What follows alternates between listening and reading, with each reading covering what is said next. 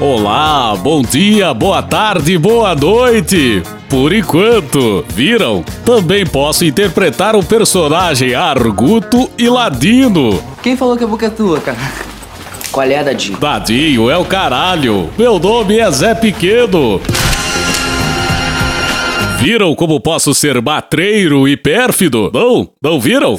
Então tá, fica para a próxima. Mas como muitos de vocês sabem, o Medo e Delírio em Brasília agora tem os chamados anúncios dinâmicos, inseridos em pontos específicos do programa pelo nosso host, a Spreaker. O podcast pode restringir categorias de anúncios, mas volta e meia algo escapa, assim como as fezes das nádegas de Flávio Bolsonaro em um certo certo debate. Vamos combinar que não precisava. E estamos tentando sempre melhorar. No entanto, alguns ouvintes do Medo e Delírio em Brasília foram brindados com anúncios do governo federal. E. Pasmem. Sei a minha voz icônica. Isso é um absurdo. Talvez este o fato mais absurdo desta quadra da história. Afinal, eu sou um ator multifacetado. Também sei fazer trailers de filmes. Um homem, um dia, tentando desesperadamente salvar sua família da morte. Não, também não.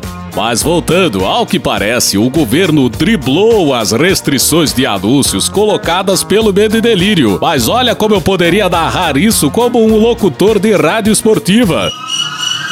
Mas aparentemente o governo federal driblou um, driblou dois e passou pelas restrições de anúncios colocadas pelo Medo e Delírio. Não, também não, né? Mas calma, ouvinte, porque providências já estão sendo tomadas. Não fala nem recebe chamado, pessoal, uma hora atrás. E tirando devidamente o nosso cu da reta, também é possível que o Spotify e outras plataformas estejam colocando por conta própria anúncios do governo. E aí, neste caso, infelizmente, não podemos fazer muita coisa, a não ser devidamente admirar a ironia da situação. Eu considero todo todos eles muito tolos, porque não são inteligentes. Mas algo que o Medo e Delírio pode fazer é um anúncio do governo com, aí sim, pelo visto, uma voz adequada. Vejam só como sou plenamente capaz de narrar anúncios.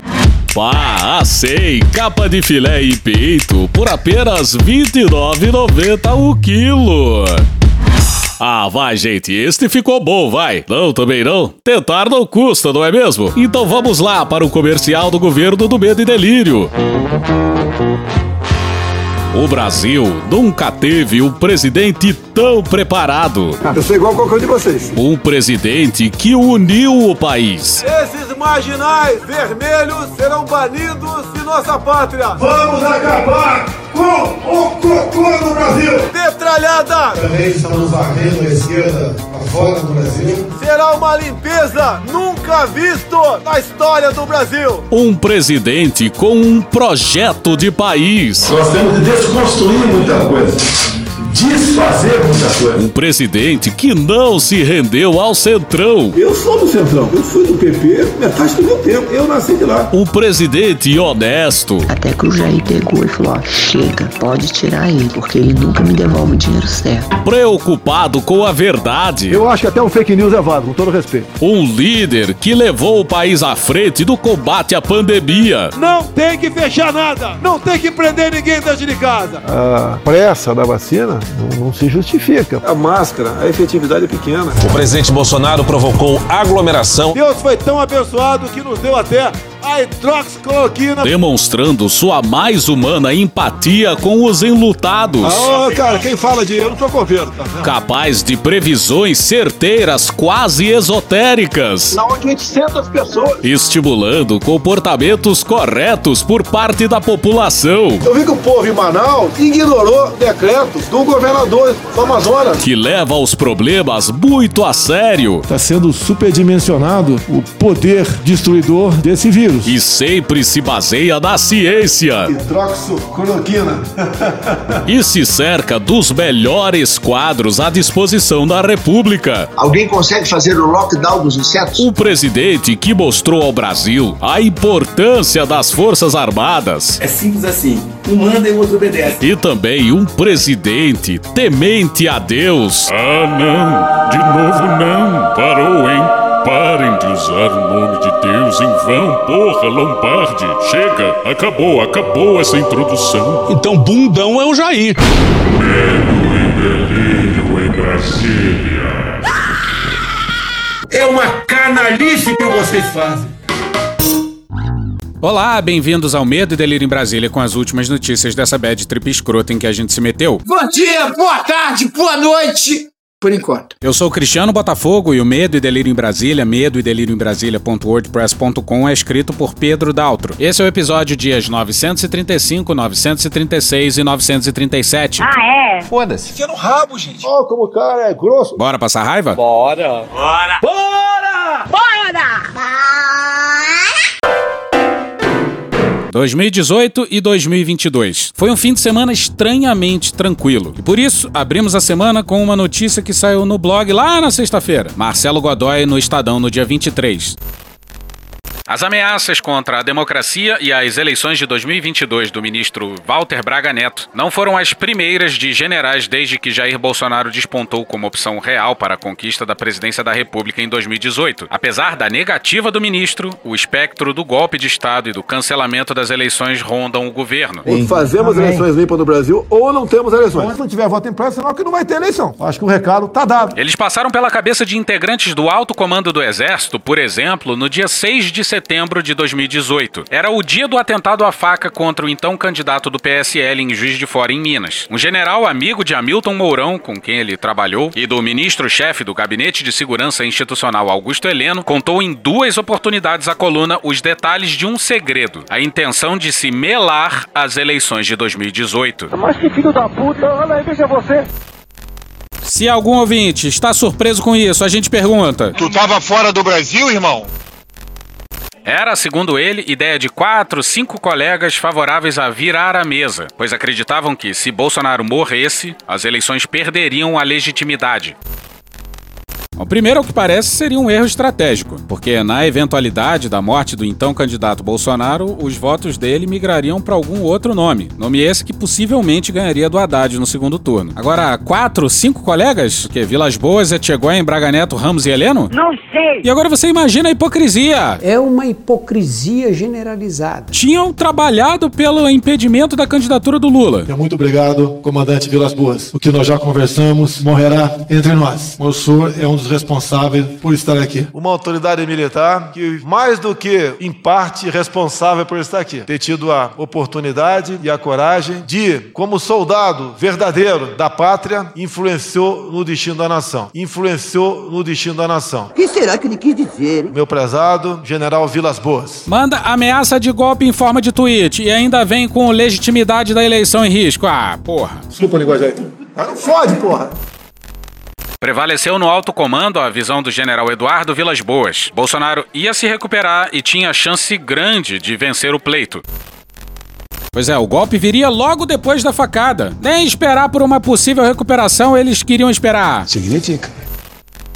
Desnecessário, portanto, o golpe. Segundo o general, havia um grupo que queria virar o negócio do avesso. Se Bolsonaro morresse em razão da facada, repetiu o oficial, abre aspas, isso virava, fecha aspas. Pois havia quatro estrelas de peso que iam virar o negócio. Olha que ponto chegamos no Brasil aqui. Para o militar, tratava-se de uma posição emocional, mas que seria um grave retrocesso. O mínimo. Generais de peso são, segundo ele, generais gordinhos, não, sacanagem. Aqueles que detêm o comando de tropas. Pelo menos três dos mais mais exaltados. Calma. Calma. Calma. Estavam nessa situação em 2018. Puta que pariu, Marquinho. Que relato desesperador, hein? Não só forçaram a questão do HC do Lula, como ainda queriam melar a porra toda. Não vamos falar de pornô aqui, não. E é possível aventar a possibilidade de que é tudo mentira, ou de que os generais estavam fazendo uma bravata, afetando um poder que eles não têm. Mas olha o que disse o Vilas Boas sobre a facada três dias depois do episódio. Nós estamos agora construindo dificuldade para que o novo governo tenha uma estabilidade para a sua governabilidade e podendo até mesmo ter sua legitimidade questionada. Como assim? Não entendi. Pois é, ele falou meio complicado mesmo. Ele estava querendo dizer que, por conta da facada, a legitimidade das eleições poderia vir a ser questionada. Isso vai ficar mais claro logo a seguir. Mas a pergunta que cabe é por que caralhos um comandante do exército plantaria essa sementinha do mal, colocando em xeque, colocando em dúvida a legitimidade de uma eleição que se avizinhava. Com relação a Bolsonaro, ele não sendo eleito, ele pode dizer que prejudicaram a campanha dele. E, ele sendo eleito, provavelmente será dito que ele foi beneficiado pelo atentado, porque gerou comoção. Um comandante do exército jamais poderia enfileirar essas palavras, ainda mais em público. Cadê a porra do exército promovendo estabilidade? É isso aí? Vilas Boas admitia o óbvio e dizia que Bolsonaro contava com simpatias entre os militares. Os comandantes das forças foram visitar o candidato internado em São Paulo. E alguém consegue explicar essa visita dos comandantes das forças a um candidato? E poucos episódios mostram tão bem o quão Bolsonaro está umbilicalmente ligado às Forças Armadas. Bolsonaro era o candidato das Forças Armadas? Ou alguém acha que, se a facada fosse no Haddad, ele receberia a visita dos fardados? Vem fodendo! O relato mostra que conversas sobre ter ou não eleições não são algo estranho entre militares. Eu tô passada, chocada. Alguns dizem que isso é mera manifestação de zap zap, coisa de grupos fechados de redes sociais nos quais valentões às vezes dizem que estão preparados para matar ou morrer, ou que prendem e arrebentam, ou ainda que teremos danos colaterais em uma ação do exército para restabelecer a ordem. Uma ordem que interessa só a esses militares. O espectro do golpe ronda os militares e é também alimentado pelos civis, pelos que desejam um novo AI-5 e pelos que acreditam ver em cada general um Olímpio Mourão Filho. AI-5! AI-5! Se alguém comete um ato antidemocrático, é contra o governo federal, não é contra um do Supremo. Eu não estou reclamando que entendo como liberdade de opinião. Você quer levantar um cartaz na rua pedindo aí pena de morte? Faça o que você bem entender. Isso é liberdade de expressão, tá na Constituição. Eu respeito isso, outros não respeitam. Não é justo punir, abrir inquérito com outras pessoas. Levanta. Pessoal, eu jurei cumprir a Constituição por dever de ofício, assim como deputados, senadores. É, juramos respeitar a Constituição. Então eu tenho que respeitar o artigo 1, o 2, o 9, o artigo 20, o artigo 100. Não tem? E tem que respeitar também o 142. O cara levanta uma placa, artigo 142, ele é processado por conta disso? Então vamos retirar o artigo 142 da Constituição. O cara levanta uma placa, aí sim. Aí é na Constituição anterior. Não existe mais aí. Puta que pariu, né? Porque o cara que tá com um cartaz escrito artigo 142 em uma manifestação que tem faixas dizendo intervenção militar com Bolsonaro no poder, não tá defendendo a Constituição, mas sim uma interpretação torta do artigo 142 da Constituição, que em sua cabeça habilitaria os militares a, bom, basicamente darem um golpe. No atual alto comando, há integrantes que são constrangidos dia sim e dia também a reafirmar o compromisso da força terrestre com a defesa da democracia. Não aquela entendida por Bolsonaro, onde somente seus amigos podem se manifestar, mas a outra, a que resulta da soberania do povo. E nada acontece, já que os generais não juram lealdade à Constituição, não, mas ao povo. A República no Brasil parece sofrer daquela maldição que o professor Roberto Romano dizia que Montesquieu via na Rússia. Países com enormes extensões e populações não poderiam ser democráticos, apenas despóticos. Através do voto, você não vai mudar nada nesse país. Ah? Nada, absolutamente nada. É que entre a realidade e a consciência há um intervalo. E nele se insinua não o diálogo, mas a força. E fazendo um trabalho que o regime militar não fez. Matamos 30 mil. A natureza última do poder para militares envolvidos na política é justamente essa, a força. Se um grupo deixar de usá-la, pensam, inexoravelmente outro Comunista! vai utilizá-la. O agir comunicativo, como imaginado por Jürgen Habermas, não tem cidadania diante das armas. Vilas Boas já disse que fez seu famoso tweet contra a libertação de Lula, então preso e condenado pela Lava Jato, porque assistira a manifestações de generais como Luiz Gonzaga Schroeder Lessa, ex-presidente do clube militar, que diziam que o Supremo poderia se tornar indutor da da violência, caso libertasse o petista. Viajou! Da ideia de Lessa, a ação de Vilas Boas foi um pulo. Você sabe o que é ejaculação precoce? Deixe os médicos do Boston Medical Group cuidarem de você. Fenômeno igual se observa com Braga Neto. O ministro da Defesa já admitiu ter ejaculação precoce. Não, sacanagem. O ministro da Defesa já subiu no palanque do presidente e assinou nota com os comandantes das forças para dar um pito no senador Omar Aziz do PSD do Amazonas, presidente da CPI da Covid. Ainda que Aziz tenha sido infeliz. Não, nada a ver, irmão. Ao se referir ao lado podre do exército, a reação foi interpretada em Brasília como desproporcional. Não, infeliz não, pô. Ah, me erre. Porra, o Aziz foi delicado, foi gentil. I'm gonna fuck you softly. I'm gonna screw you gently.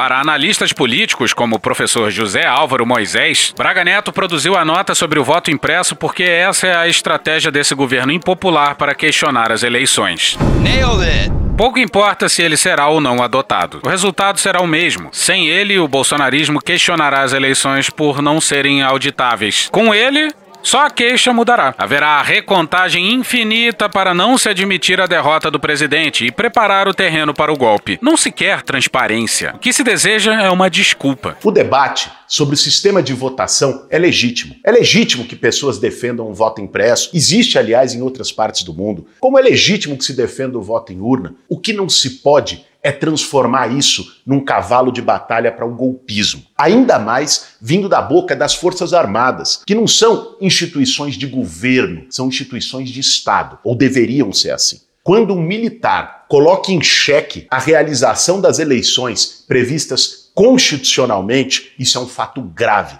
e tem que ser combatido por toda a sociedade. Vamos falar o português claro. O objetivo do Bolsonaro não é aprimorar o sistema eleitoral. Tudo que ele quer é criar um ambiente de conflito, de caos, de acusação de fraude, para deslegitimar o resultado das eleições. Você acha que o Bolsonaro está preocupado com a transparência? Preocupado com nada. Está preocupado em criar um discurso para fortalecer o conflito e criar um ambiente de golpe no Brasil. De instabilidade democrática completa. É isso que está em jogo. É isso que está por trás dessa conversa toda do voto impresso. Os liberticidas procuram sempre produzir exceções, de preferência por meios supostamente legais. E parece que o discurso de Bolsonaro está se transmutando mais uma vez. Voto impresso, pro voto auditável, para contagem pública de votos, seja lá o que ele quer dizer com isso. E agora ele está chamando o voto impresso de voto democrático. Vamos ter o voto democrático ano que vem, não? Auditável? Ah, democrático. Né? Democrático. Fala democrácia melhor. É uma boa palavra. Há uma diferença entre o pleito de 2018 e o de 2020, a perspectiva de poder de Bolsonaro. Se em 2018 os pensamentos golpistas foram esconjurados porque a vitória eleitoral se avizinhava do capitão, dessa vez a certeza do triunfo nas urnas é algo distante do presidente. E segundo as últimas pesquisas aí, com Lula perigando vencer no primeiro turno. Chupa que a cana é doce, meu filho. Em vez de apaziguamento, tudo aponta para a radicalização de um governo que começou a ruir no dia em que o pai resolveu proteger o filho rico, o senador Flávio Bolsonaro. Eu não vou esperar fuder minha família toda? Pretendo beneficiar o filho meu, sim, pretendo. O temperamento do presidente e o radicalismo da extrema-direita e dos oportunistas que o circundam fizeram o restante do serviço. Hoje, militares procuram se desvincular da criação das urnas eletrônicas e do processo de verificação dos equipamentos. Em ambos os casos, oficiais das três forças estiveram presentes. Você sabia? Não percebem que a oportunidade para uma saída honrosa é cada vez mais estreita? Bom, para os militares que louvam o Ustra, comemoram o golpe de 64, homenageiam Curió e se metem em política, essa porta da saída honrosa já se fechou há muito tempo. Há Chamberlains demais nesse país. Sim, um Brasil de Chamberlains, incapazes de se atentar para o ovo da serpente. Beijo, Celção! Eles só fortalecem os autoritários de todos os matizes. O Brasil conviveu muito tempo com os atos antidemocráticos investigados pelo Supremo Tribunal Federal. Está na hora de passar do diálogo aos depoimentos e interrogatórios. É preciso mostrar que o destino que a lei reserva aos liberticidas é a cadeia. É isso mesmo! E vamos pro Celso Rocha de Barros na Folha no dia 25. Muito bom, muito bom. É muito bom.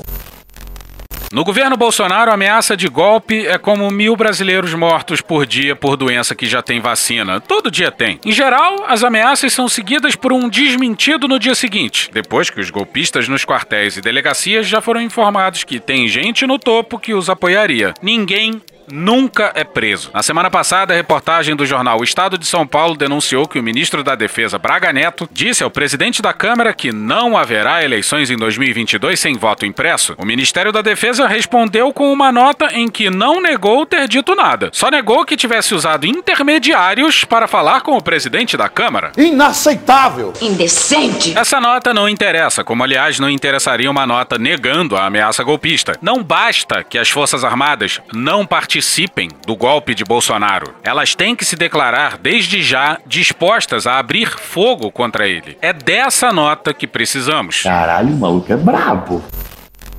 Brabo e. Tá certíssimo. Ou isso aí não é garantia democracia? E foi mais ou menos isso que o comandante das forças americanas fez. Devem abrir fogo mesmo se os golpistas forem militares ou policiais que, por terem alma de desertor, escolham Bolsonaro contra a pátria. Se o próprio presidente da República der a ordem do golpe, deve ser preso. Se resistir, deve ser morto. Caralho! E é desse jeito, é mesmo, é porque é mesmo. Enquanto não houver uma manifestação clara sobre isso, sobrarão incertezas sobre o quanto o Brasil pode confiar em seus militares. Bom, a gente aqui não tem muita dúvida, não. Já avisei que vai dar merda isso. E as instituições civis continuarão excessivamente cautelosas na punição dos crimes de Bolsonaro, como tem sido até agora. Essa complacência em 2020 nos custou centenas de milhares de brasileiros mortos por baixo umas 300 mil vidas. E, infelizmente, ao que parece, o Brasil só vai entender isso daqui a algumas décadas. O Estado agora é de choque e letargia. Bolsonaro quer dar um golpe para não ser punido por seus inumeráveis crimes. Eu tô me lixando com a reeleição. Eu quero mais que alguém seja, seja eleito se eu vier candidato, tá? Eu, te, eu quero ter paz no Brasil, mais nada. Porque se for à esquerda, eu e uma porrada de vocês aqui tem que sair do Brasil, que vão ser presos. Os senhores oficiais querem ajudar Bolsonaro a fugir da cadeia porque o consideram um dos seus. Oficiais, me desculpem, mas se Bolsonaro ainda for um dos seus depois do meio milhão de mortos, o Brasil é que não pode mais contar com os senhores entre os seus. O exemplo norte-americano é instrutivo. Quando Donald Trump anunciou que daria um golpe se perdesse as eleições, os comandantes das Forças Armadas deixaram claro e público que não aceitariam a palhaçada. Isso são instituições funcionando. Que contraste com os militares brasileiros, hein? Aqui, no entanto, os comandantes das forças assinam ameaça com o general-ministro da Defesa.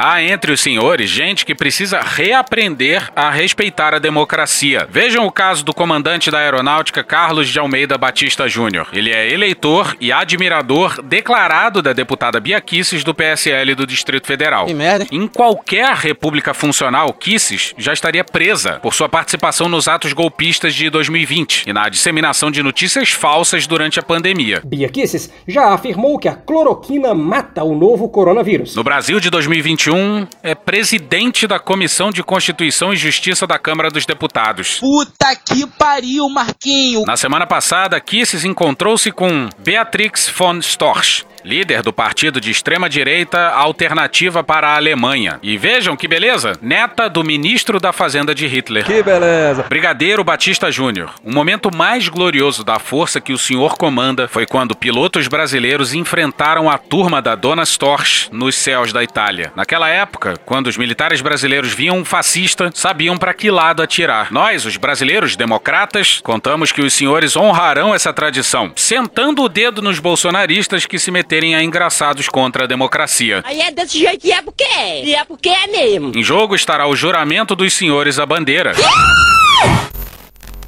E aqui a gente gosta do Celso porque ele vai na jugular. Aí a deputada alemã nazistoide aí foi recebida pelo presidente. E que sorriso constrangedor do Bolsonaro, hein? Puta que pariu. Nunca se viu um sorriso tão feliz e largo do presidente. E vai lá no blog que tem o tópico sobre o Pegasus. Agora se sabe que havia uma disputa entre duas empresas israelenses. Uma preferida pela prole presidencial e a outra preferida pelos militares. E aí tem o um pequeno problema de que o representante brasileiro da empresa preferida pelo generalato era o filho do general Santos Cruz. Cruz. E o falante Santos Cruz resolveu não se pronunciar. É foda!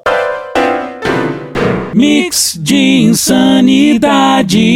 Uma boa matéria para entender o que se passa na cabeça do Arthur Lira e do Ciro Nogueira. Ricardo Della Coleta, Júlia Chaib e Daniel Carvalho no dia 23 na Folha. A ida do senador Ciro Nogueira, do PP do Piauí, para a Casa Civil intensificou articulações para a eleição de 2022, além de fortalecer o centrão no governo Jair Bolsonaro. O PP discute a filiação do presidente e mais dois ministros, mas o temor de colocar alianças regionais em risco divide o partido. Até porque eu não tenho partido político ainda. Tentei, estou tentando um partido que eu possa chamar de meu e possa realmente, se for disputar a presidência, né, ter o domínio do partido. Está difícil, quase impossível. Então o PP passa a ser uma possibilidade de filiação nossa. É sempre espantoso ouvir um presidente da República se dizer incapaz de criar um partido político, principalmente uma personalidade política tão supostamente popular como o Bolsonaro. Significa. É esse domínio, porém, que preocupa parte dos líderes do PP, sobretudo do Nordeste. Bolsonaro já foi filiado à sigla de 2005 a 2016, quando era deputado federal. De acordo com relatos de integrantes do PP e de outras legendas, Bolsonaro fez uma consulta a Ciro Nogueira sobre a possibilidade de se filiar, há cerca de três semanas. Diante da indicação do presidente, o senador decidiu fazer uma sondagem informal ao partido, no que constatou resistências. Um dos principais obstáculos, segundo aliados, parte do presidente da Câmara, deputado Arthur Lira, do PP de Alagoas. De acordo com eles, Lira avalia que a eventual derrota de um candidato do PP no pleito presidencial de 2022 prejudicaria a campanha do congressista pela reeleição ao comando da Câmara no início de 2023. Nesse sentido, Lira considera estar mais seguro com Bolsonaro concorrendo à reeleição por outro partido. Primeiro dado a extrair daí é que Lira não tá apostando na vitória de Bolsonaro, não. O Kassab e o Lira estão deixando a gente sonhar. Mas quem tá sonhando tá errado. Porque a eleição de 22 pode nem acontecer. A gente aqui tava achando que existia a possibilidade do Lira ir tentar uma chapa presidencial como vice em 2022. Mas pensando bem, que incentivo Lira teria para sair do comando da Câmara? Se o presidente da casa tem, graças à nova LDO, um poder brutal e sem precedentes sobre o orçamento federal. É mais dinheiro que muito ministério junto. E vamos para Catarina Rocha Monte na Folha no dia 25. Para o deputado Rodrigo Maia, Ciro Nogueira é, abre aspas, muito competente e muito articulado, fecha aspas. E levará a chance de impeachment de Bolsonaro a zero. Puta que pariu! O deputado Ricardo Barros, por sua vez, tuitou que estava, abre aspas, entusiasmado com a escolha de Bolsonaro, fecha aspas. E que Ciro Nogueira, abre aspas, emprestará ao governo sua longa experiência na articulação política, fecha aspas. Que merda, hein? Bom, se o Maia acha isso é para ficar preocupado, hein? Fudeu. O presidente Bolsonaro gosta de mandar, mas já não governa. O Centrão agora tem completo domínio da máquina, a partir da Casa Civil. A chave do cofre está entregue. O Brasil foi rifado. Em troca, Arthur Lira e Ciro Nogueira evitam o impeachment e garantem a Bolsonaro uma legenda para tentar a reeleição. E o povo que se exploda. A CPI tirou muita onda ao deixar o depoimento do Ricardo Barros para depois. Olha que delícia que vai ser. Patrick Camporês na Cruzoé no dia 25. O líder do governo na Câmara, Ricardo Barros, confirmou em nota encaminhada à Cruzoé que recebeu em seu imóvel funcional em Brasília o ex-diretor de logística do Ministério da Saúde, hoje alvo da CPI da Covid, Roberto Dias. Que delícia, cara! Pois é, no imóvel funcional nem se deu ao trabalho de alugar um outro apartamento para isso. Usou a porra do apartamento funcional. O Barros, que viu meia república ser presa e agia como se tivesse no século passado. E encerramos com esse papo esquisito de semipresidencialismo. Não nessa quadra da história. Com esse chefe de poderes e usando a França como exemplo. Semipresidencialismo de Cuirrel. Porra, pra cima da gente não. Não fode, meu irmão. A ideia é tão rica em ruindade que o Joaquim Barbosa quebrou um silêncio de quatro anos. Tudo bem que, dada a quadra da história, ele poderia ter se pronunciado antes até, né? Em especial em situações nas quais as instituições dormem furiosamente. Mas deixa isso pra lá. Vamos pra entrevista do Joaquim Barbosa com a Mônica Bergamo no dia 24 na Folha. Abre aspas, como você vai mudar de uma hora para outra um sistema, o presidencialismo, que vem sendo aplicado há 130 anos no país e trocar por algo que não se conhece? Eu acho isso muito irresponsável, por isso me dispus a falar sobre esse tema. Eu conheço o semipresidencialismo porque vivi na França. Uh! Fiz uma parte essencial da minha formação naquele país. Vi funcionar e o acompanho há 35 anos. Conheço, portanto, as suas virtualidades e os seus defeitos. Eu não sou contra o semipresidencialismo, mas acho que não se está levando em conta o fato de que ele é fruto de circunstâncias históricas específicas à França. Ah, bom! O semipresidencialismo foi criado em reação à disfuncionalidade do sistema parlamentar francês. Foi uma resposta que se buscou para corrigir um sistema que não funcionava e que causava crises seguidas. A França adotou o sistema parlamentarista em 1871. De 1871 até 1940, início da Segunda Guerra Mundial, o país teve 120 gabinetes, 120 governos. Deixa com a cara magoada. Terminada a guerra, teve 24 governos de 1946 a 1958. Caralho! Caralho! Era uma queda de governo a cada seis meses, por qualquer motivo. Se o governo não conseguisse aprovar um projeto de lei, caía. Às vezes, a própria maioria do governo derrubava o governo. Ou seja, era uma balbúrdia. Balbúrdia. Uma instabilidade governamental absoluta absurda. Daí a ideia de se injetar nele elementos do presidencialismo, mantendo o sistema parlamentar combinando com uma figura de um presidente da República forte, eleito diretamente pelo povo e não pelo parlamento. De 1871 até 1958, o país teve 144 governos. De 1958 para cá, foram cinco presidentes. E os primeiros ministros que esses presidentes quiseram nomear e demitir. Fecha aspas. O Barbosa elenca os motivos que diferenciam a experiência brasileira da história francesa.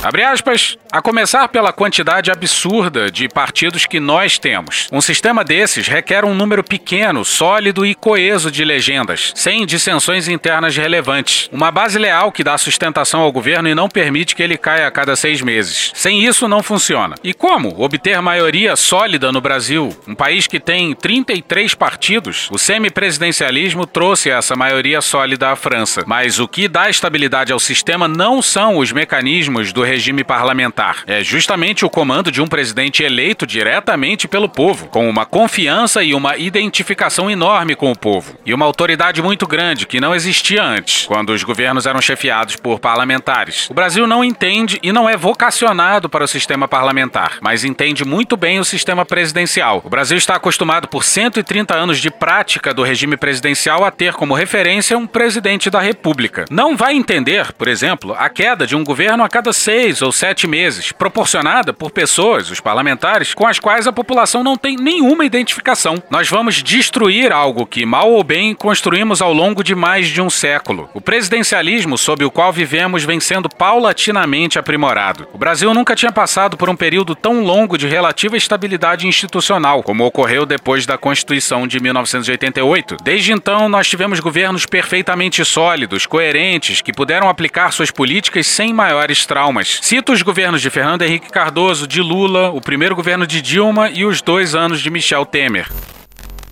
Reparou que ele não cita o segundo mandato da Dilma e pula direto pro Temer? Uma crítica discreta, mas que não passou batida. O Barbosa é perguntado o que seria do Brasil se já houvesse semipresidencialismo.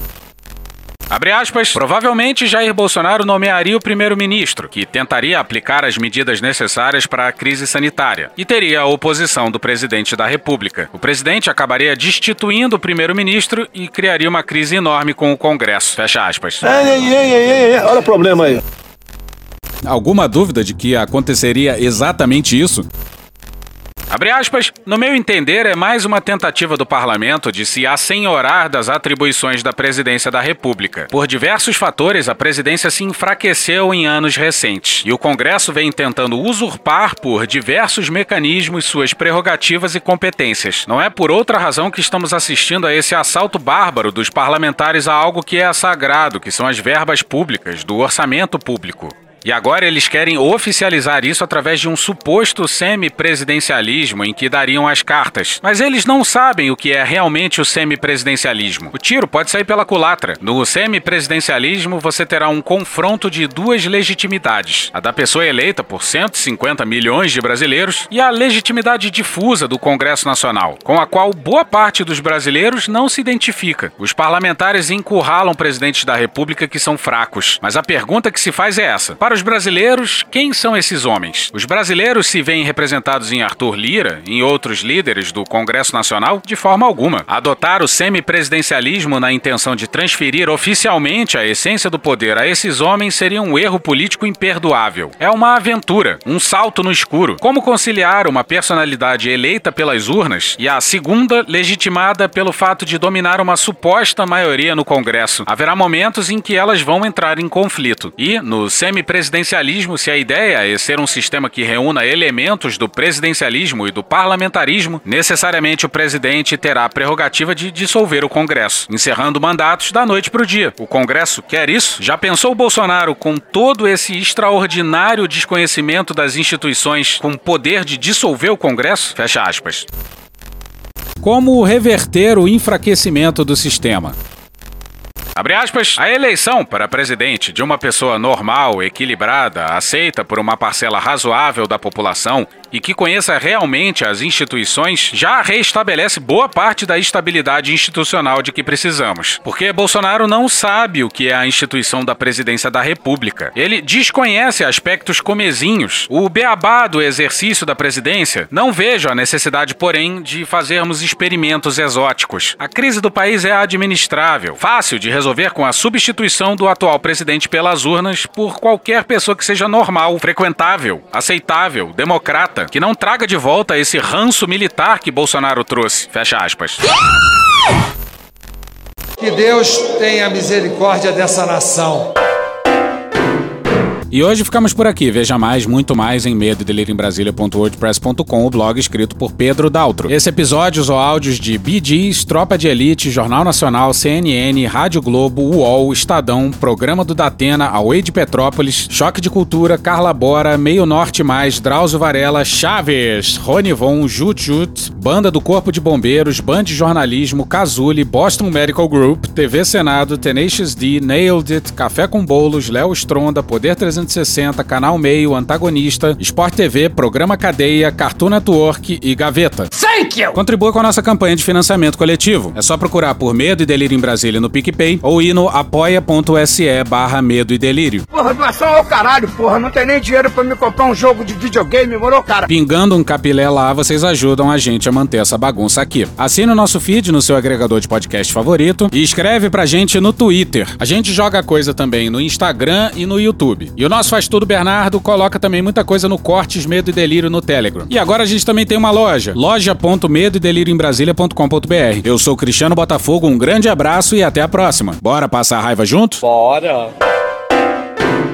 Permite uma parte? Não lhe dou a parte. Não lhe dou a parte. A pergunta que todos e todas devemos fazer sempre é se a liberdade é uma abstração, é uma folha de papel, ou se a liberdade depende dos, das condições efetivas para exercício dos direitos escritos na folha de papel.